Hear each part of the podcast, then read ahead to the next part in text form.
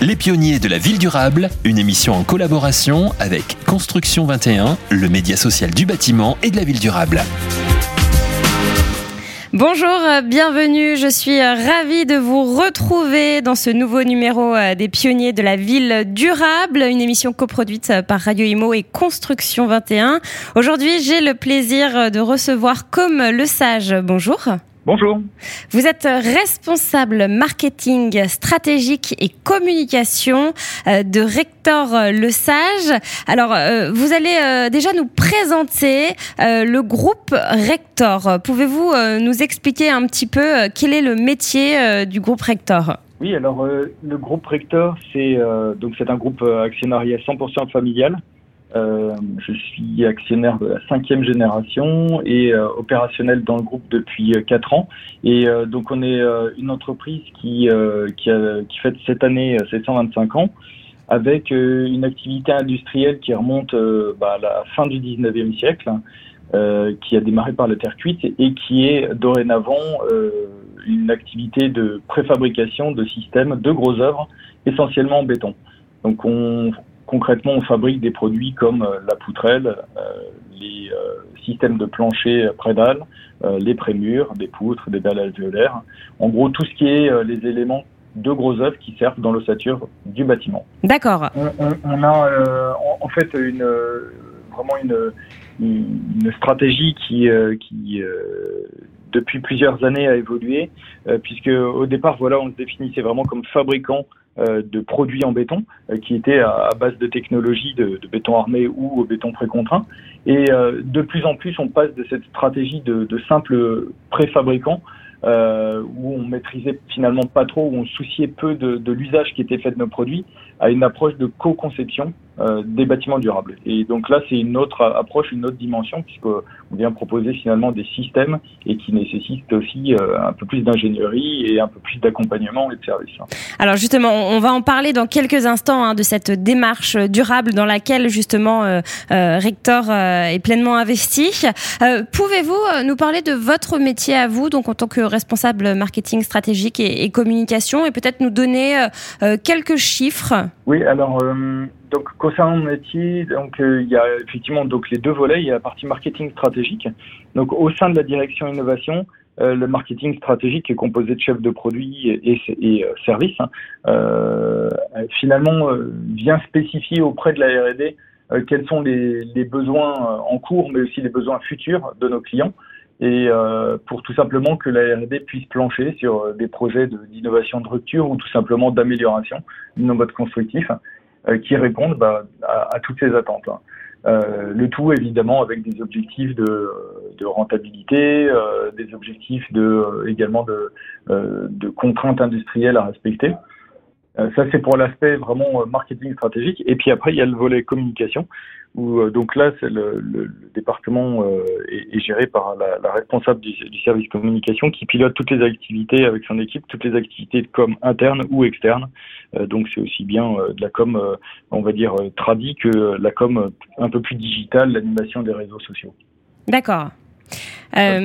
Euh. En ce qui concerne les, les grands chiffres, les, les, grands chiffres aujourd'hui, j'en ai pas parlé dans l'introduction, mais le, le, le groupe euh, Rector aujourd'hui euh, pèse euh, sur 2021 un chiffre d'affaires de proche de 280 millions d'euros et pour 1300 salariés avec une présence ben, dans trois pays. Historiquement, la France, hein, là où on a l'essentiel de nos sites de production, et également la Belgique et la Pologne, où on a respectivement dans ces deux pays deux usines. De, deux usines en Pologne et donc deux usines en, en Belgique. D'accord. Euh, petite question comme ça, vous n'avez pas été impacté par euh, l'actualité euh, internationale comme la Pologne et, frontalière de, de l'Ukraine? Alors, disons pas directement. Alors, on est évidemment, comme tout le monde de la construction, impacté par, on va dire, les, les effets collatéraux de, donc sur l'inflation des, des, coûts des matières premières, sur les aciers en particulier. Mais ça, personne n'y échappe. après, non, après sur la partie, c'est sûr que euh, notre, on a en particulier une de, une de, nos usines qui est finalement pas très très loin de, de la frontière polonaise. Donc là, bah, aujourd'hui, il y a un afflux de, de, de, migrants qui viennent d'Ukraine. Aujourd'hui, ces gens-là, enfin, soit ils seront amenés à rester en Pologne, soit ils seront amenés à, à rentrer dans leur pays.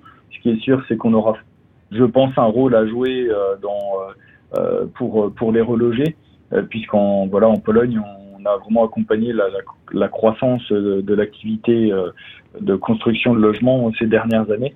Euh, les Polonais, notamment avec l'essor de la, de la classe moyenne, ont, ont, tous aspiré à habiter dans des, des logements euh, plus qualitatifs. Et aujourd'hui, on voit vraiment le, le, le, boom de cette activité euh, de la construction de logements neufs de meilleure qualité que ce que les, les Polonais avaient l'habitude d'avoir par le passé. Et, et, je pense que au niveau de l'Ukraine, il y aura certainement ces mêmes aspirations. Alors soit des Ukrainiens en Pologne qui auront besoin d'être logés, soit des Ukrainiens dans leur pays. D'accord.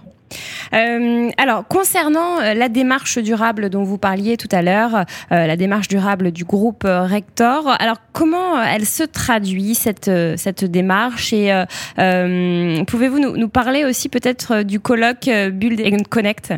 Oui, oui. Alors, bah, elle se traduit cette démarche durable, c'est bah, déjà avec des engagements concrets parce que depuis depuis pratiquement deux ans maintenant, le groupe est engagé dans une démarche RSE.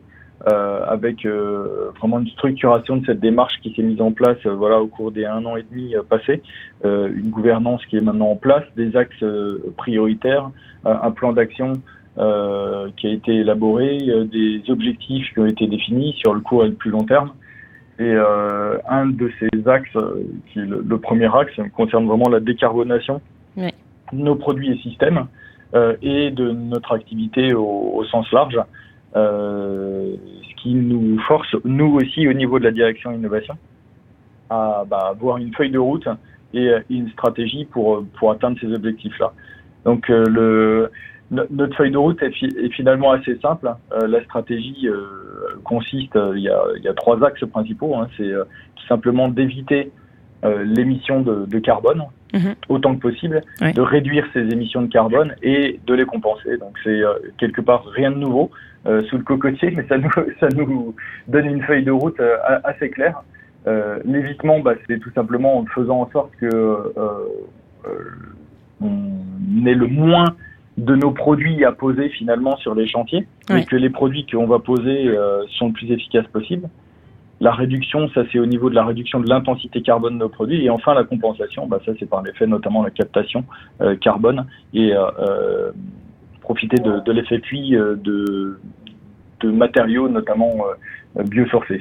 La participation au, salon Build and Connect et à, la, communauté Build and Connect euh, d'une manière générale, euh, en fait, pour nous, ça avait du sens parce que autant avant, on était quelque part enfermé dans une dans une logique de filière béton, et on voit bien que la construction la construction intelligente pour des villes durables, elle va pas se faire monofilière. Hein. Euh, elle va pas se faire euh, tout en bois, elle va pas se faire tout en béton décarboné, elle va pas se faire tout en acier décarboné. Et euh, notre euh, sentiment, c'est que en travaillant avec les autres filières et avec les autres acteurs de la construction qu'on arrivera ensemble à proposer des solutions décarbonées intelligentes. D'accord, donc c'est ensemble que, vous réussirez à trouver des solutions. Hein. Euh. Donc, quelle part au sein de l'ensemble des chantiers de construction représente euh, les, planchers euh, dalles préfabriqués Alors, le, les données sur ce type de mode constructif en France aujourd'hui sont pas suffisamment précises pour avoir des, chiffres exacts. par contre, on a, on a effectué un certain nombre d'études de marché. on a également commandé des études de marché externes qui nous amènent à estimer ce marché aux alentours de 5% des chantiers tertiaires en France hein, euh, qui sont réalisés en plancher dalle en béton coulé en place. Hein. D'accord. Euh, par contre, pour la partie logement, euh, cette part descend à zéro, ou du moins euh, très proche de zéro, euh, puisque alors que dans de nombreux pays européens ou outre-Atlantique, ce mode constructif, le poteau plancher dalle, est largement répandu pour les immeubles d'habitation, en France, euh, le, ce mode constructif est, est, totalement, alors pas, je dirais pas inconnu, mais en tout cas euh, totalement euh, inexistant, pas mis en œuvre. Et quand il est mis en œuvre, c'est vraiment uniquement pour le tertiaire et c'est du béton coulé en place. Donc finalement, la part préfa du plancher dalle aujourd'hui, bah, il n'y a, que nous qui avons une solution qui est la, solution marketée sous la, la marque Caméléo. et pour le moment, donc c'est quelques chantiers pilotes qui sont déjà sortis de terre. Euh, on a notamment deux chantiers euh, de logements qui, euh, qui, ont été réalisés en 2022 et un troisième qui arrive. mais également, depuis plusieurs années, par contre, ça fait déjà une dizaine d'années qu'on se positionne en préfa sur les planchers dalles réalisés dans le tertiaire. donc aujourd'hui, finalement, c'est plus un travail de prescription dans les chiffres réels de la construction. Le nombre de bâtiments en plancher dalle préfabriqués, ça reste très très limité. D'accord. Euh, est-ce qu'il existe une solution qui permet de faire des économies de carbone euh, et euh, quel pourcentage de baisse en moyenne? Bah, le, cette, solution, cette solution de plancher dalle préfabriqué Caméléo dont je parlais juste avant est intéressante justement pour les économies de carbone parce que si on prend juste en compte la partie ossature du bâtiment, euh, qui, va concerner euh, donc ce que la, la, valeur ajoutée par par rector. Donc c'est les poteaux, les dalles, les dalles avec leur leur table de compression. c'est déjà juste une économie de matière de l'ordre de 15 à 20% c'est-à-dire c'est 15 à 20 de volume de béton en moins, tout simplement parce qu'il n'y aura pas de façade porteuse et il n'y aura plus de murs de refend. Donc euh, finalement, le, le, les fondations du, du, bâtiment vont être moins sollicitées, donc on va avoir un bâtiment plus léger. Euh, et euh, le, également, l'usage du béton sera limité vraiment à son strict minimum. Euh, donc ça, c'est déjà vraiment juste sur l'économie de matière, de volume de béton, on, on est de, donc c'est le, le, fameux béton qu'on met pas, c'est celui-là qui est le moins carboné. Hein. Euh, c'est déjà 15 à 20 euh, là où autrefois, euh, c'est encore le mode constructif euh, actuel largement plébiscité en France, hein, c'est habituellement des murs béton de 18 à 20 cm d'épaisseur que l'on met. donc à ce, à ce bénéfice-là, sur la réduction de volume béton, vient s'ajouter aussi un autre bénéfice, qui est celui de la formulation des bétons qui servent à la réalisation de ces éléments préfabriqués en béton, notamment les, les prédales euh, donc les, les prédales euh, poteaux plancher dalle euh, qui composent le plancher, elles peuvent être réalisées aussi en formulation béton bas carbone, une formulation qu'on a qu'on a marketée sous, sous, la marque Airsoft et qui est 50% moins carbonée qu'une prédale classique. Donc cette cette formulation, bah, c'est tout simplement cette réduction de l'intensité carbone par rapport à une prédale standard est, est dû à plusieurs faits. C'est qu'il y a un l'usage euh, de formulation de béton euh, décarboné, donc euh, notamment par l'emploi de, de litier dans, les recettes de béton, mais également par un travail qui a été fait en usine sur l'étuvage. Euh, et un, travail également sur les approvisionnements d'acier qui sont euh, en, très grande partie recyclés. Euh, donc ça, permet là aussi de baisser l'impact carbone. Et après, le dernier point, ben, en fait, c'est quelque part les, externalités positives permises par ce, type de structure. C'est que le remplissage, euh, plutôt que donc de mettre des, éléments euh, verticaux porteurs euh, en béton, béton plein lourd, on peut remplacer ça par d'autres types d'éléments verticaux qui peuvent être en bois ou en biosourcé, qui peuvent être porteurs ou non porteurs d'ailleurs, donc façade ossature bois, euh, maçonnerie biosourcée ou encore des panneaux euh, complets biosourcés. voilà, il y a, y a, un certain nombre de, de, de projets d'ailleurs sur qui vont dans le sens de, de réfléchir justement comment comment venir compléter la structure par des matériaux biosourcés qui, eux, vont avoir un, un avantage, c'est qu'ils vont aussi capter du carbone. Donc, ce, qui, ce qui a pour objectif d'alléger considérablement l'impact carbone global, donc dans la, quand on fait l'ACV du bâtiment avec cette structure, de, de réduire euh, très très fortement l'impact carbone global euh, du lot euh, superstructure. Oui, justement, réduire son, son empreinte carbone, c'est c'est un devoir, une obligation maintenant, hein, et tout le monde s'y met. alors justement, la mixité des, des matériaux utilisés et l'allègement de, de, vos produits, est-ce que ça permet aussi de faire diminuer ces consommations de carbone et comment vous les mettez en œuvre? Euh, oui, alors effectivement, parce que le, donc les, les éléments, euh, en particulier verticaux, euh, biosourcés, qui vont venir euh, en, en, remplissage euh, quelque part entre les poteaux et les dalles hein, qu'on aura qu'on aura mis en œuvre, ces éléments-là, ils vont venir capter du carbone puisque ils ont un, un, impact. Les FDS de ces produits ont un bilan carbone négatif qui va venir compenser le, le, carbone de euh, le, le, carbone qui restera sur la partie euh, la partie plancher et poteau structure. concernant la mise en œuvre, là où c'est intéressant ce système-là, c'est que c'est quelque part un des seuls systèmes vraiment pas du tout disruptif par rapport au mode constructif actuel. C'est-à-dire que euh, il peut être mis en œuvre, et c'est ça tout l'intérêt, par n'importe quelle entreprise de gros œuvres qui sait poser de la prédale aujourd'hui elle n'aura aucune difficulté à mettre en œuvre ces, euh, ces produits-là. Ça ne nécessite pas d'équipement ou pas d'expertise particulière. Il n'y a pas besoin, à l'inverse, d'autres solutions constructives comme euh, par exemple la, construction euh, en CLT qui souvent nécessite des compétences particulières ou des entreprises particulières. Euh, là, n'importe quelle entreprise de gros œuvres qui a soit l'habitude de brancher ou de poser euh, de la préfa euh, saura le mettre en œuvre. Euh, la, seule vigilance, c'est finalement au départ dans l'implantation des poteaux, euh, mais euh, après toute la complexité en matière de ferraillage de la dalle, elle, est traitée en usine. Ce qui est sûr, c'est que pour s'assurer, notamment pour les entreprises qui démarrent et qui mettent en œuvre ce, type de solution pour la première fois, on a un service d'accompagnement justement de, de, des entreprises. Non seulement il y a les, les, plans de pause, les séquences de pause, mais, euh, mais également on a euh, une personne qui va accompagner l'entreprise de gros œuvres euh, dans les premières étapes de la mise en œuvre de cette solution pour s'assurer voilà, qu'ils qu sachent bien faire, que s'ils ont des questions, on, on, a les réponses immédiates. D'accord. Euh, le prix de la, de la solution, est-ce que c'est un frein à son développement?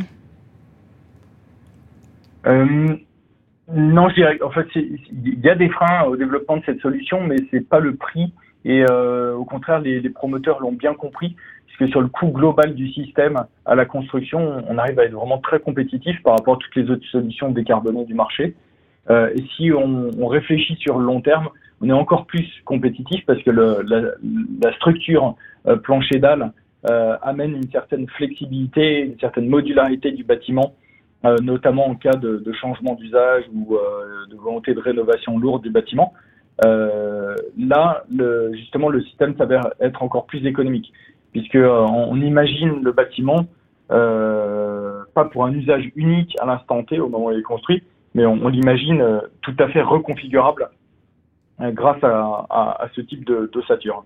donc ça, c'est vrai que sur la durée, je pense notamment par exemple aux, aux bailleurs, la reconfiguration que ça, possible des pièces que ça que ça permet ce type de structure et un, un, gros avantage financier.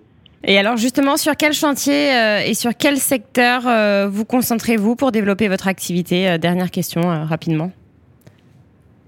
Ouais. Bah alors nous, on est, on est vraiment dans une volonté d'industrialiser tous les chantiers de France, de plus les industrialiser pour faire regagner de la compétitivité aux entreprises, tout en amenant des solutions de, de, décarbonation pour le, le bâtiment.